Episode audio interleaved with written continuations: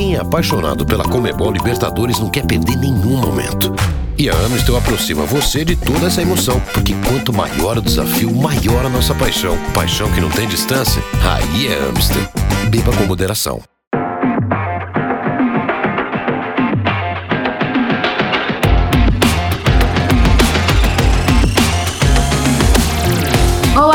Bom dia, boa tarde, boa noite para você que em algum momento e de algum lugar do mundo está ouvindo mais uma edição do podcast Show da Libertadores a primeira edição em clima de oitavas de final, porque sim, ela voltou depois de mais de um mês, a maior competição do continente.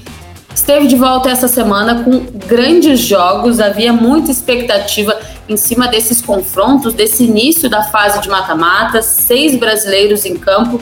E para falar sobre isso, sobre essa primeira etapa, porque ainda tem os jogos de volta, hoje ao meu lado eu eu não me apresento mais porque eu espero que vocês já reconhecem a minha voz, eu sou Bianca Molina e hoje tenho comigo ele que também já é de casa, Raí Monteiro, jornalista do Band Esportes e também do Taticamente Falando, é das revelações da nova geração de comentaristas, sabe tudo sobre futebol sul-americano e vem dar seus pitacos sobre o desempenho das equipes brasileiras nesse início de oitavas de final. Raí, seja bem-vindo, bom te receber aqui outra vez. Oi, Bianca, abraço para você, para todo mundo que está ligado com a gente. Uma honra estar aqui de novo para falar de Libertadores. Obrigado pelas palavras aí na apresentação. Uma semana meio caótica para os brasileiros do ponto de vista de desempenho. Acho que só o Fluminense fez um bom jogo, os outros sofreram um pouco mais. E a gente vai poder falar aqui ao longo desse tempo, é claro. Esse podcast está sendo gravado no dia 16 de julho, sexta-feira, então vamos começar com o que está mais quentinho o Internacional é dos dois brasileiros, assim como o São Paulo, que está reencontrando uma equipe nas oitavas de final que já enfrentou na fase de grupos. E naquela ocasião, nos dois confrontos de ida e de volta, num Inter goleou o Olímpia, no outro foi uma vitória mais simplesinha, mas se imaginava que o Colorado conseguiria, de forma mais tranquila, garantir esse acesso, essa, essa classificação às quartas de final da Comebol Libertadores, mas não foi o que a gente viu. E dá para se dizer, Raí, que pelo que o desempenho do Colorado, comandado pelo técnico Diego Aguirre, o empate foi até um bom resultado fora de casa. É, exatamente. Eu acho que a primeira notícia boa para o torcedor do Inter ontem, né, nesse jogo da última quinta-feira, foi que o time não sofreu gols. Acho que isso é um ponto positivo, né? A defesa do Inter vem sofrendo bastante nas últimas partidas, vem se mostrando bastante insegura, para além dos gols sofridos, muitas ocasiões, né? Concedidas aos seus adversários. Então esse já é um ponto positivo. A gente sabe que o Aguirre, ao longo da, da carreira dele, até os trabalhos que ele fez aqui no Brasil, até mesmo no próprio Internacional, sempre foi um treinador que se notabilizou mais pelo esse trabalho defensivo, montar primeiro uma boa defesa e depois, aos poucos, ajustando o time em outros setores. Parece que ele começa a encaminhar aí uma defesa do Inter, com o Bruno Mendes e o Cuesta, né? Uma defesa 100% gringa no Internacional, e, e me parece que aos poucos ele vai ajeitando a casa. Do meio para frente é um time que ainda precisa encontrar. Tem bons jogadores, Edenilson, Bosquilha considera um muito bom jogador. O Patrick é uma peça muito útil né, no sistema também. Mas acho que ele ainda precisa encontrar um ajuste para que esse time possa render mais e de fato brigar por título ou, ou algo do tipo dentro dessa Copa Libertadores da América. Nesse primeiro momento, um empate razoável fora de casa, mas tem tudo para se classificar. Né? O Olímpia tem um time bastante frágil, o Inter é melhor, individualmente, coletivamente está se ajustando, mas é um caminho. Trocou de treinador há pouco tempo, vai demorar para entrar nos trilhos, é natural que aconteça. E claro que vale o Colorado lembrar que na fase de grupos no Beira Rio foi um baita de um placar sobre o tricampeão da América Olímpia 6 a 1 Provavelmente não repita isso, como o Raí falou, tá num, num, ainda um momento de ajuste sob o comando técnico Diego Aguirre, mas o retrospecto recente é bem favorável. E Raí, só para arrematar de internacional, se a gente for olhar da Libertadores passada para cá, o Inter está no seu quarto treinador, né? Eduardo Cudê começou a última edição, passou por Abel Braga, que teve ali a eliminação nos pênaltis para o Boca Juniors, também ele estava bem pouco tempo no clube. Depois, esse ano, Miguel Ángel Ramírez, e durante a pausa entre a fase de grupos e as oitavas de final, a chegada do Aguirre. Essas tantas trocas de técnicos num pequeno intervalo, e, mais do que troca de técnico, né? Troca de ideologias também, de conceitos táticos. Isso pode, de alguma forma, atrasar um processo de evolução do internacional na temporada? Ah, com certeza atrasa, né? Você tocou num ponto muito importante. Né? Eu estava até olhando aqui rapidamente enquanto você falava. Nós temos seis brasileiros vivos ainda nas oitavas de final da Copa Libertadores. Dos seis, cinco tem treinadores novos a partir do início dessa temporada, né? Só o Palmeiras tem a manutenção do Abel Ferreira já desde a temporada que passou, inclusive o atual campeão. Então, obviamente que esse troca-troca de técnico toda hora, de filosofia, de, de modelo, de ideia diferente, a gente vai falar do Atlético mais adiante, é um outro exemplo. É, isso impacta, faz muita diferença. É como se o jogador tivesse que trocar o chip ali a cada três meses, a cada quatro meses, para um trabalho novo, novos métodos, ideias diferentes. Isso com certeza impacta no desempenho do time dentro de campo e o Internacional é mais um a sofrer com isso. Bom, falamos de novos técnicos, então eu já vou passar para outro confronto que também foi fora de casa, foi fora do Brasil, na Argentina. Vitória do Flamengo sobre o Defensa e Justiça. E é engraçado que no final das oitavas da fase de grupos, aliás, a gente falava sobre mais um confronto entre o BKSS e o Rogério Ceni. Aconteceu que o treinador do Flamengo, que nós já conversamos aqui outras vezes, né, Raí? Sempre muito contestado, não sobreviveu, não conseguiu a, aguentar no cargo até as oitavas de final, e Renato Portaluppi, campeão recentemente em 2017 como treinador do Grêmio, calhou de estrear bem na, no primeiro confronto contra o Defensa e Justiça ele não teve, dá para isentar o treinador, porque ele não teve muito tempo para treinar a equipe, mas esse Flamengo deixou um pouco a desejar nesse primeiro confronto. É, foi uma atuação bem diferente né, do Flamengo na Argentina. Como você disse, é, é claro que dá para dá tirar um pouco da conta do Renato, eu acho, mas só um pouco. Foram só dois treinamentos, não dá para que ele traga algo de muito diferente para o time, isso é bem verdade. Só um pouco da marcação ali na bola parada, que mudou um pouco, mas algo muito específico, né? Acho que nem é o tema aqui. É, agora, o Flamengo também tinha uma cara, né, com o Rogério. Os últimos trabalhos seguiram uma linha de um time muito protagonista, que gostava de ter a bola, que pressionava no campo de ataque. E isso mudou bastante, né, no jogo contra o Defensa e Justiça nessa na última quarta-feira. O Flamengo não foi um time que tentou ter a posse, não foi um time que tentou agredir o seu rival. O Flamengo entregou a bola para o defensa e em vários momentos ficou lá atrás esperando para especular um contra-ataque. No segundo tempo, isso aconteceu mais ainda, né? Foi um Flamengo que sofreu demais com a pressão do time do BKSS na saída de bola. Então, é, é um time que deixou alguns detalhes aí, alguns alertas, né? Se essa formatação, se essa escolha por ter um time que espere um pouco mais para sair em contra-ataque foi algo circunstancial, ou que acabou acontecendo por conta do jogo, por, pelo que impôs o time do BKSS, ou se isso vai ser a cara do Flamengo daqui adiante. É claro, é preciso tempo, é preciso paciência para entender, para que o Renato possa colocar também o trabalho dele no time e, e, a gente poder visualizar se vai ser um Flamengo diferente. Se o Flamengo vai mudar o chip, assim como a gente falava do Internacional. Se vai deixar de ser aquele time protagonista dentro dos jogos, de agredir muitos adversários e vai se tornar uma equipe de mais reação, de busca pela velocidade. A gente não pode esquecer que o último trabalho dele no Grêmio foi assim. O Grêmio era um time de contra-ataque. O Grêmio era dificilmente um time que tinha uma imposição maior de posse de bola no campo de ataque, né? Então, me parece um caminho aí de possível mudança, mas é muito difícil ser definitivo, porque foram dois treinamentos e apenas um jogo. Agora, só para pontuar, ele falou depois do jogo, né, que é, não tem esse negócio de jogar bem e, e, o que importa é ganhar. Eu acho que isso vale até a página 2, principalmente para o Flamengo. A torcida do Flamengo tem se notabilizado por ser muito exigente, né, nas últimas temporadas, principalmente depois do fenômeno Jorge Jesus. E a gente via um Flamengo com o Rogério, que tinha problemas, é óbvio, mas que em vários jogos tinha desempenho e a torcida criticava muito ele mesmo assim. Então eu acho que não vai funcionar tão bem assim com o Renato, não. Ah, ganhou de qualquer jeito, entre aspas, tá bom, né? O time vai precisar entregar mais para que ele possa ser amado pela torcida como ele disse que vai. É, tu trouxeste o exemplo do Ceni. Bom, ele foi campeão brasileiro, campeão da Supercopa do Brasil sobre o Palmeiras, campeão do Campeonato Carioca e mesmo assim ele estava sempre sendo cobrado. Inclusive teve uma brincadeira depois da partida que era mais ou menos assim: ah, vocês imaginem se fosse sob o comando do Rogério Ceni que o Flamengo terminasse esse jogo com Léo Pereira, com Gustavo Henrique e com Bruno Viana em campo. E aproveitando para a gente finalizar de Flamengo, ah, havia expectativa do retorno de alguns jogadores e também da não ida do Pedro para as Olimpíadas, né? Que o Flamengo conseguisse jogar com o que tivesse de melhor, ou quase isso, com o Gabigol, com o Everton Ribeiro, com a Rascaeta. Também há ainda uma expectativa para ver como esse time vai lidar com a ausência do Gerson, que saiu, foi para o Olympique, também do Diego, que está lesionado. Tu achas que essas opções de agora, de momento, Thiago Maia e João Gomes, dentro das possibilidades do cenário, do contexto atual do Flamengo, é o que tem que ser feito? Eu acho que dentro do que ele tem de possibilidades, sim. É, eu gosto muito do João Gomes, acho um, um, um meio-campista, né? Com uma capacidade muito grande de, de passe, de saída para o jogo. Acho que é alguém que vai ter um futuro muito grande no Flamengo, né? E o Thiago Maia é alguém que, na minha avaliação, pelo menos, entrega um pouco mais até de consistência na marcação do que os outros jogadores estavam atuando. O Rogério vinha, vinha jogando com Gerson e Diego à frente da defesa.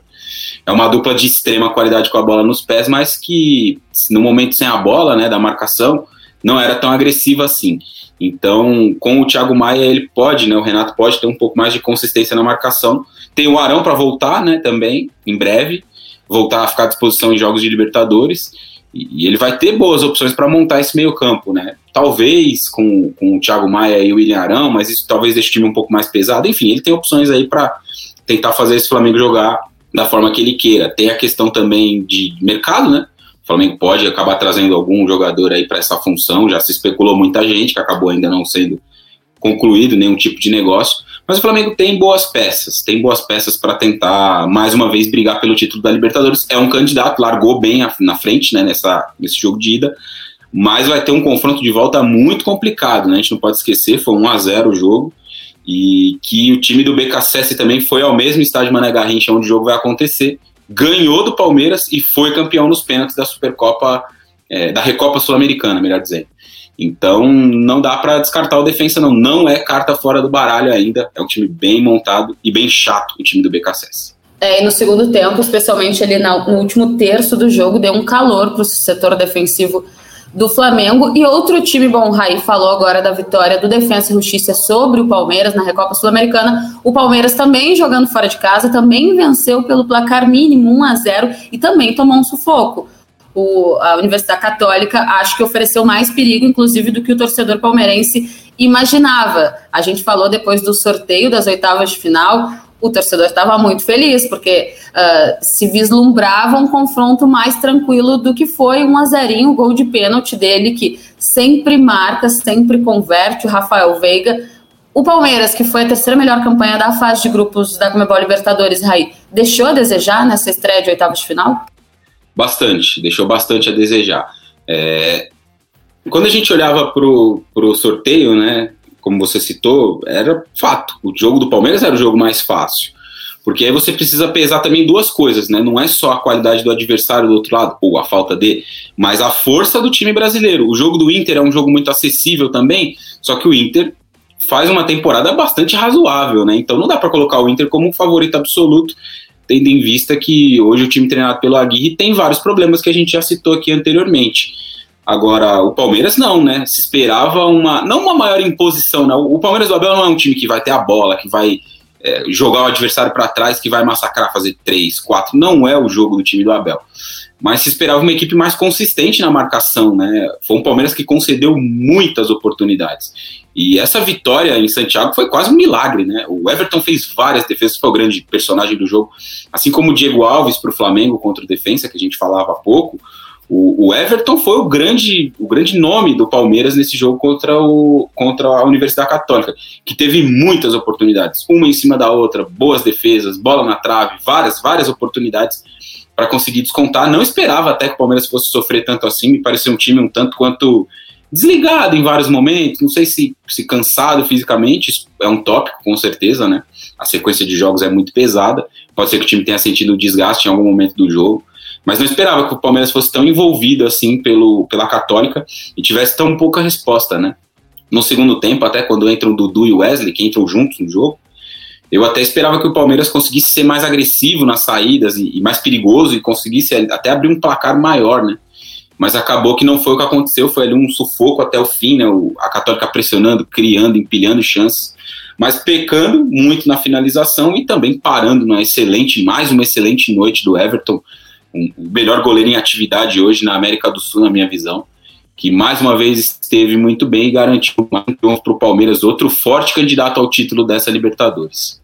Inclusive, na uma das poucas bolas que o Everton não conseguiu tirar, quem tirou foi o Rafael Veiga de cabeça, quase em cima da linha para cima das traves. E realmente a Católica surpreendeu bem o Palmeiras mais. O Palmeiras conseguiu sair com a vitória importante fora de casa, 1 a 0 E Raí, as principais mudanças desse time do Palmeiras lá da fase de grupos, agora para as oitavas de final, foram as chegadas de Daverson e a tão esperada, o tão esperado retorno do Dudu. O Dudu já existia a expectativa de que ele fosse começar esse confronto no banco de reservas, pensando no jogo de volta, dentro da casa do Palmeiras. Tu já imaginas o Abel utilizando o Dudu entre os titulares ou não, por enquanto, até por uma função de recondicionamento físico, o atacante deve mesmo começar no banco?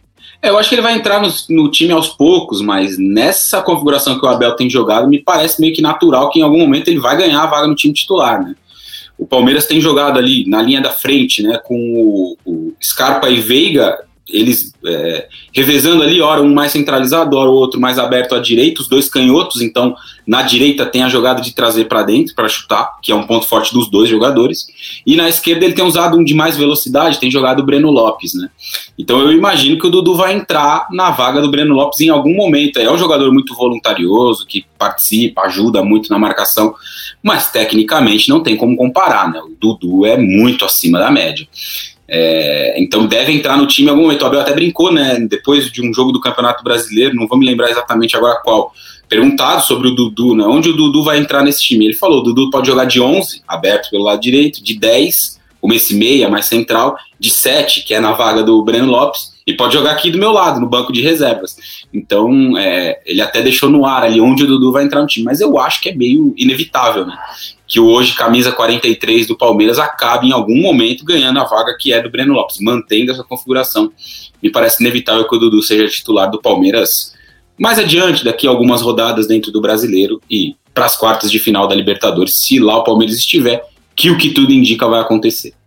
Falamos de três times que estrearam nas oitavas de final fora de casa. Agora a gente vai falar sobre um que jogou em casa. Na verdade, dos brasileiros foi o único que começou essa caminhada de mata-mata dentro de seus domínios. E é um time que perdeu a oportunidade de ficar mais confortável pensando nas quartas de final. Abriu o placar, tinha o jogo praticamente na mão, porque depois do gol marcado pelo Vitor Bueno, São Paulo criou outras oportunidades para ampliar o marcador, né? Abriu uma vantagem melhor em relação ao Racing, mas ainda no primeiro tempo, no finzinho da etapa inicial, levou o gol de empate e não conseguiu reagir. O São Paulo que fez uma boa uma boa fase de grupos, porque é bom a gente lembrar, dividir as atenções também com o Campeonato Paulista, voltou a celebrar um título depois de muitos anos, começou mal no Campeonato Brasileiro e também teve a péssima notícia de começar as oitavas de final da Comebol Libertadores sem vários jogadores. É um time que sofre com a falta de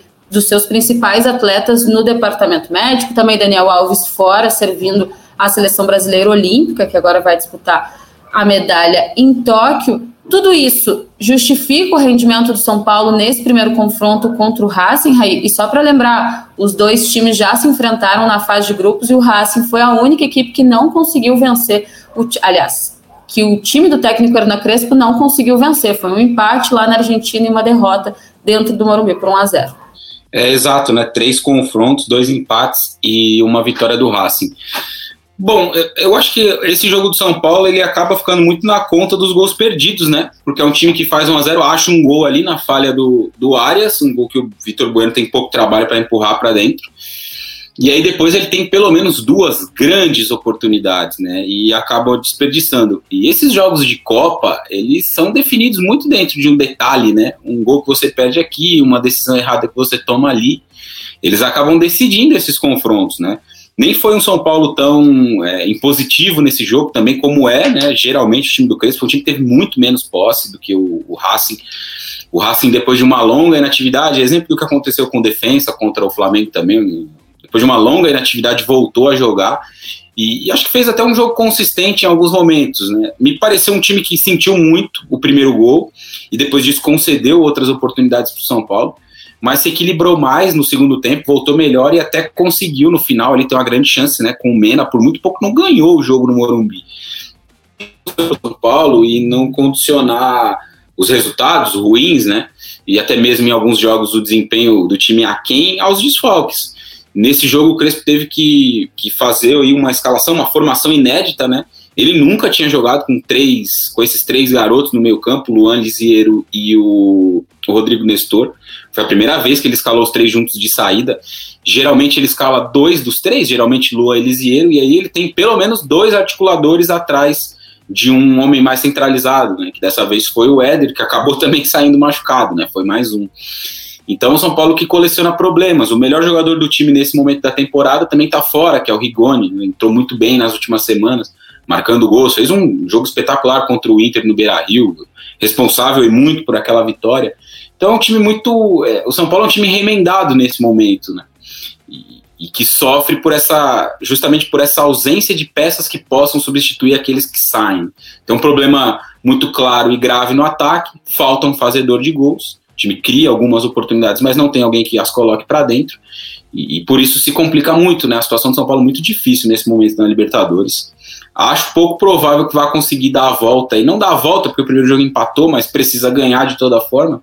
Contra o Racing, que é um time muito distante de dar espetáculo, é o time do Pise, mas é um time bem organizado e que vai se entregar demais em busca de conseguir essa classificação. Acho difícil São Paulo conseguir dar a volta na Argentina e isso vai estar muito na conta dos desfalques. Agora, só para concluir, é, a gente discute muito, né? A escolha pelo Paulista, tudo bem, né? O São Paulo escolheu de fato e eu acho que fez a escolha certa, precisava ganhar.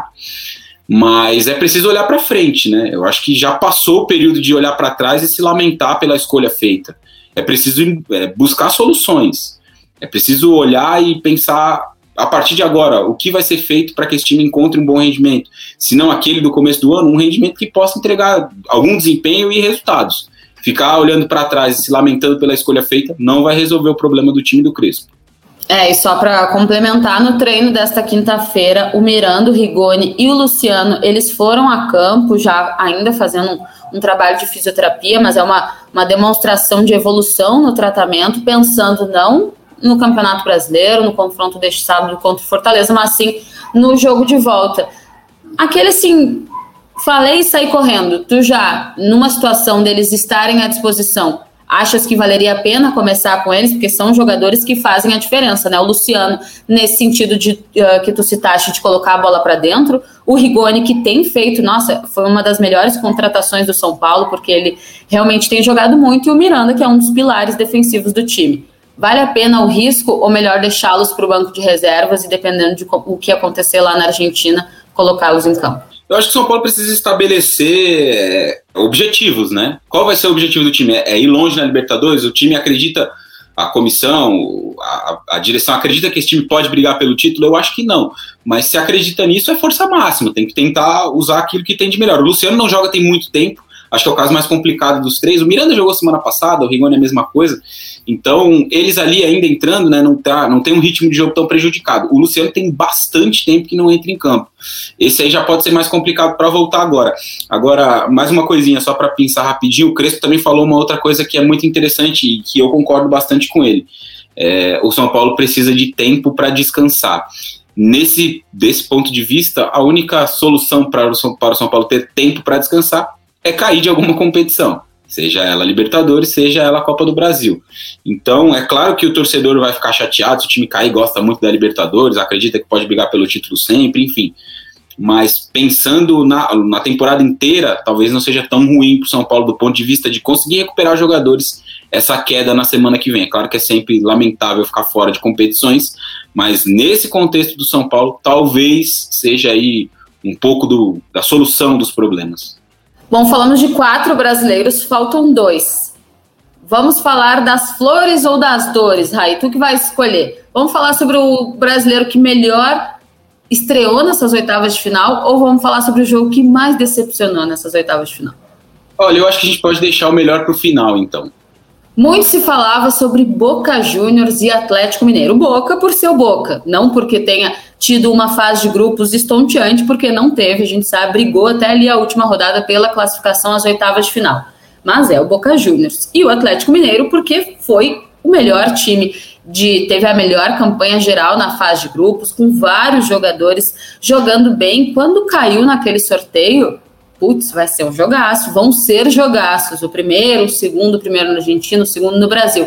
Não foi o que a gente viu. Jogo abrindo ali as oitavas de final, sete e pouquinho da noite, um empate em 0 a 0 que o empate em 0 a 0 já diz muito do que foi a partida, né? É mais expectativa impossível para esse jogo, né? Porque além de colocar frente a frente dois times que, que causam sempre muita.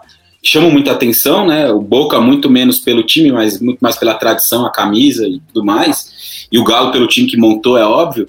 Teve também essa questão que você, que você citou, né? De abrir aí a, a fase oitavas de final. Foi um jogo bastante decepcionante, né? Não que eu, pelo menos, esperasse muita coisa do Boca. O time do Miguel Angel Russo é um time muito pragmático, né? Defesa forte, muita bola longa, buscando velocidade é, do Vidia, do Pavon. É um time que, que não é uma equipe que troca passes, que tem jogadas muito elaboradas. É um Boca que tem uma marcação forte, em alguns momentos pressiona mais no campo de ataque mas muito longe de ser alguém que vai dominar os seus adversários. Tanto que o Atlético até teve mais, mais posse de bola dentro do jogo. Agora, acho que o Boca até teve um bom, uma boa atuação, neutralizou ali possibilidades do Atlético, marcou bem, principalmente tirando Alain e Tietchan do jogo em vários momentos, né? A marcação bem encaixada nos dois, que são os jogadores que fazem ali a saída de bola do Atlético, e criando algumas oportunidades. A partir de bolas recuperadas, a partir de jogadas de mais velocidade, acho que o Boca até fez um bom jogo. Se, um, se alguém tivesse que ter vencido na bomboneira, com certeza esse alguém teria que ser o Boca. Agora, o desempenho do Atlético me decepcionou muito, né? E eu continuo imaginando, pensando, né, a cada jogo do Atlético, refletindo sobre isso, eu continuo achando que se o Atlético quer um, um, jogo mais elaborado, porque todo mundo, né? Isso aconteceu com o Palmeiras também na última temporada. É, todo mundo olha para o Flamengo e fala, eu quero jogar igual o Flamengo do Jorge Jesus, né? A gente vai se lembrar, obviamente, daquela entrevista do Maurício Gagliotti, falando que o Palmeiras ia em busca de um novo jeito de jogar, isso acabou não acontecendo, ele contratou o Luxemburgo depois. O Atlético, com as peças que tem, é um time que pode, que pode jogar um, um, futebol mais interessante mais envolvente, de mais imposição. E o Cuca não me parece ser o treinador ideal para esse estilo de jogo. Isso não quer dizer que ele não é um bom treinador, quer dizer que ele tem um estilo diferente, apenas isso.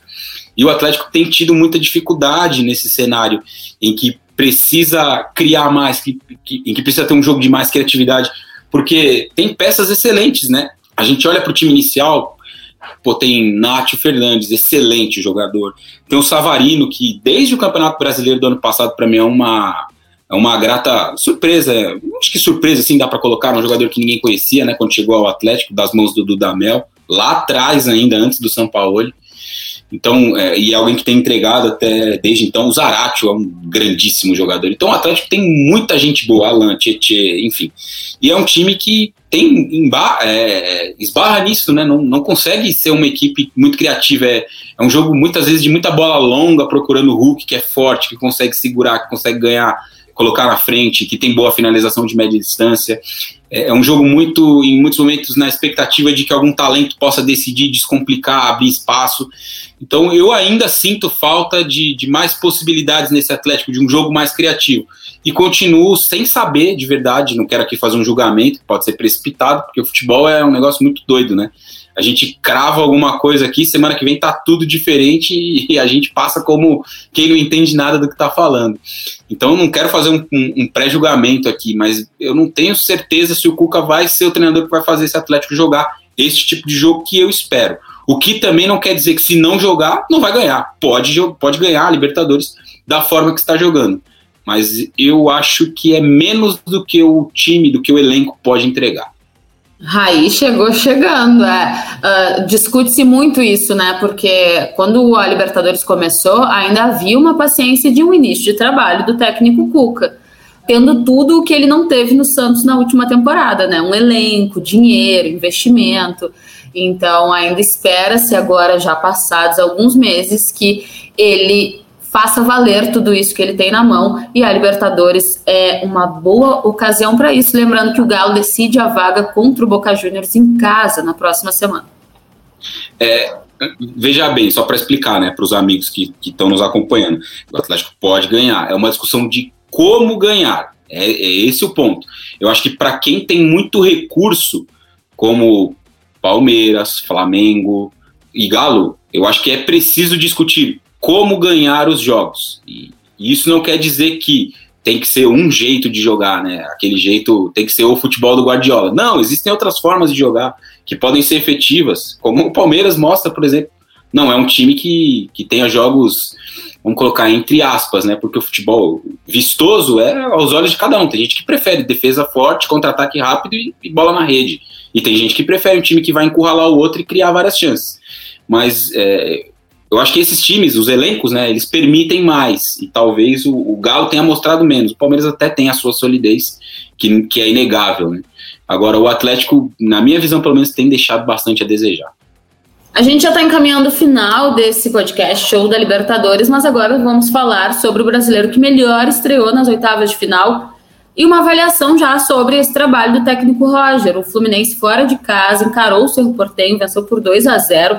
É o que melhor está uh, posicionado em relação à vaga às quartas de final, uma vitória importante fora de casa. E aí, a gente fala desse Flu que conseguiu ficar em quinto lugar no Campeonato Brasileiro da última temporada, deixando times como Grêmio, Santos para trás, conseguiu se classificar uh, na fase de grupos da Libertadores num grupo com River Plate, com altitude, e agora é o brasileiro que começa melhor essas oitavas de final. De alguma forma, o trabalho que o Roger Machado vem fazendo, lembrando que não tinha o Fred, né, que se lesionou dias antes da estreia nas oitavas de final da Libertadores. Esse trabalho do Roger, ele tem agora positivamente te surpreendido?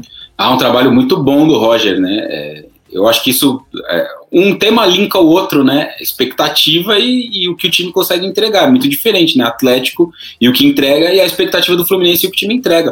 O Fluminense foi para esse jogo contra o Cerro com três desfalques muito importantes, né? Um em cada setor ali do campo.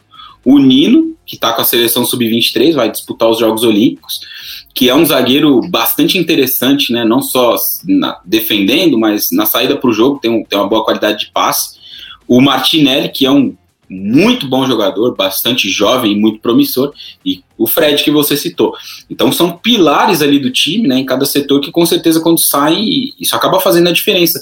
E o Fluminense conseguiu minimizar bastante essa questão, né, e, e, e fazer um jogo muito sólido. Acho que o primeiro tempo do Fluminense foi muito bom no sentido de que foi um time que sofreu muito pouco controlou bem o jogo e conseguiu empilhar muitas oportunidades. Né? O Fluminense até poderia ter ido para o vestiário com uma vantagem maior. Teve falta do Nenê na trave, teve outras ocasiões muito perigosas. Foi um Fluminense muito, muito criativo né, ao longo do jogo. Muito dentro do estilo do Roger, um time que marca muito forte, que sai em contra-ataques de velocidade, que, que, que consegue criar suas oportunidades de, majoritariamente dessa forma, né? E, e, tem se mostrado bastante consistente nos seus jogos assim. Então acho que o torcedor do Fluminense só tem o que comemorar, né, nesse momento da temporada. E olha que é um torcedor bastante exigente, né? Porque eu ainda vejo muita gente criticando o trabalho do Roger. Acho que é um trabalho bom, que tem virtudes e defeitos como todos os trabalhos no futebol brasileiro. O Fluminense tem um, um, bom time, mas tem muitos garotos e isso precisa ser também colocado, né? Em vários momentos eles vão oscilar, isso vai acontecer, é natural nesse jogo contra o Cerro, por exemplo, você tira o Martinelli, que é um, um garoto muito jovem, e você coloca o André, que é um outro garoto muito jovem, fez gol na vitória do Fluminense no Fla-Flu, por exemplo. Então é preciso ter paciência também com as peças e com o trabalho que está se formatando, né? Mas eu vejo com muito bons olhos o, o, time do Roger até aqui e acho que pelo chaveamento é uma equipe que pode fazer uma campanha muito boa nessa Libertadores e quem sabe sonhar com um Fla-Flu aí na semifinal seria de fato histórico, né? Um Fla-Flu na semifinal da Libertadores, para muita gente seria o grande Fla-Flu da história. O Fluminense que volta a campo contra o Cerro Portenho na terça-feira, às 7h15 da noite, abrindo a semana decisiva das oitavas de final. O Atlético joga no mesmo dia e mesmo horário contra o Boca Juniors em casa. O São Paulo na Argentina, terça às 9h30 da noite, encara o Racing. O Palmeiras recebe a Universidade Católica, quarta às 7h15 o Flamengo, na quarta, porém, às nove e meia, recebe o Defensa e Justiça e o Internacional de novo na quinta-feira, às nove e meia da noite, no estádio Beira Rio, em Caro Olímpia. Lembrando que nas oitavas de final tem critério de gol qualificado, gol fora de casa. Então, sempre bom lembrar para a gente já imaginar o que, que pode ter nesses jogos decisivos da semana que vem. Raí, havia expectativa em relação ao Atlético e Boca, como talvez o principal jogo dessas oitavas de final. Agora, para ti, em qual duelo está a tua expectativa para a próxima semana? Qual tu achas que vai ser o grande enfrentamento dessa rodada decisiva do mata-mata? Olha, é, eu tenho esperanças depositadas aí de bons jogos, né? em duas partidas, né? Tenho muita expectativa de ver uma versão melhor do Atlético, porque foi um jogo, um jogo do Atlético bem ruinzinho contra o Boca, né? O time jogou mal. Então, é, eu tenho a expectativa de um Atlético que jogue melhor, que consiga se impor mais, criar mais chances e consiga vencer o jogo. E eu tenho muita curiosidade mesmo para ver esse Flamengo e defensa, né? Qual vai ser o desenho desse jogo com o Flamengo em vantagem e, e conhecendo o, o trabalho do BKSS, que é um treinador bastante corajoso, né? Que joga para cima contra qual adversário for, em qual campo for. Tenho uma curiosidade bastante, bastante grande para ver como vai se desenhar esse confronto e o que o Renato vai fazer depois de ter sido tão criticado, né, por um Flamengo mais pragmático nesse primeiro jogo, né? Se ele vai colocar um time para ir para cima e tentar ganhar o jogo, ou se ele vai esperar um pouco mais, especular e, e correr riscos. Estou bem curioso até do ponto de vista estratégico para ver como que esse jogo vai se desenrolar. Só um pitaco rapidinho sobre outros dois, os outros dois confrontos, né? Entre os dois argentinos, River e Argentinos Júniors. Eu já vou me antecipar, porque eu venho falando aqui nas nossas lives na Twitch que o Argentino Júnior vai avançar às quartas de final. Eu nem sei o que tu vais dizer, mas esse é o meu pitaco. Não, eu ia exatamente na, na linha bem semelhante, né? O Argentino Júnior tem feito uma Libertadores muito boa e, e, mais uma vez impôs bastante dificuldades ao time do Galhardo, né? O River os dois times voltando, né? Depois de uma longa inatividade também, o River não pegou ainda nessa, nessa temporada toda, né? Todo 2021 do River ainda é de muitos altos e baixos, né? A primeira fase foi muito assim, teve ali um surto de Covid no elenco, é bem verdade, mas é, o time tem oscilado muito e o time do Milita é bem organizadinho, né? Um time que marca muito bem no campo de ataque em vários momentos, dificulta a saída de bola, tem o, o, o Demônio Rauch jogando muita bola, marcou gol de novo. Então acho que é um time que vai complicar aí pro River, viu? Vai ser um jogo bem legal também. Acho que o River tem possibilidades. E o outro confronto também rapidamente, Vélez e Barcelona de Guayaquil. O Barcelona fez uma primeira fase muito boa, né? Até melhor que a do Vélez. Mas eu vejo muita qualidade no time do Maurício Pellegrino. Acho que o Vélez vai não só avançar, como também impor dificuldades aí a outros adversários nessa Libertadores. É isso, estamos alinhados então, Rai. Esse é meu pensamento também. Eu com bem menos conhecimento de futebol sul-americano que tu, bem menos estudo, mas uh, superficialmente, apesar da boa campanha do Barcelona de Guayaquil, numa fase de grupos com o Santos, com o Boca Juniors, The Strongest, também acho que esse Vélez ainda vai dar o que falar dentro da Comebol Libertadores. Rai, muito obrigada pela, por ter aceitado mais uma vez estar aqui conosco. Sempre muito bom falar de Libertadores contigo e até uma próxima. Eu que agradeço o convite, estou sempre à disposição, porque é sempre bem legal falar de Copa Libertadores, né? Principalmente desses momentos decisivos, os jogos de mata-mata. Valeu, um abraço a todos, até a próxima. Gente, muito obrigado pela companhia, você que acompanhou mais uma edição do podcast Show da Libertadores. Lembrando que de segunda a sexta-feira estamos em live às três da tarde, horário do Brasil e da Argentina também, vai que tu estás por aí. Na Twitch e no Facebook falando sobre Comebol Libertadores, agora falando sobre esse retorno da competição, fase de mata-mata, oitavas de final, essa semana agora, da início da segunda quinzena do mês de julho e a próxima semana também. Estamos também no Twitter, nas segundas-feiras tem Spaces, às 8 da noite, uma horinha de bate-papo em áudio para falar sobre a principal, a maior competição do continente. Temos site, estamos no Instagram, nosso site com análises, com tabelas e muito mais. E aqui os nossos podcasts nos principais agregadores: Spotify, Deezer, iTunes Store e SoundCloud. Eu sou Bianca Molina, um prazer, uma honra sempre conversar com vocês sobre Comebol Libertadores. Um beijo e até uma próxima.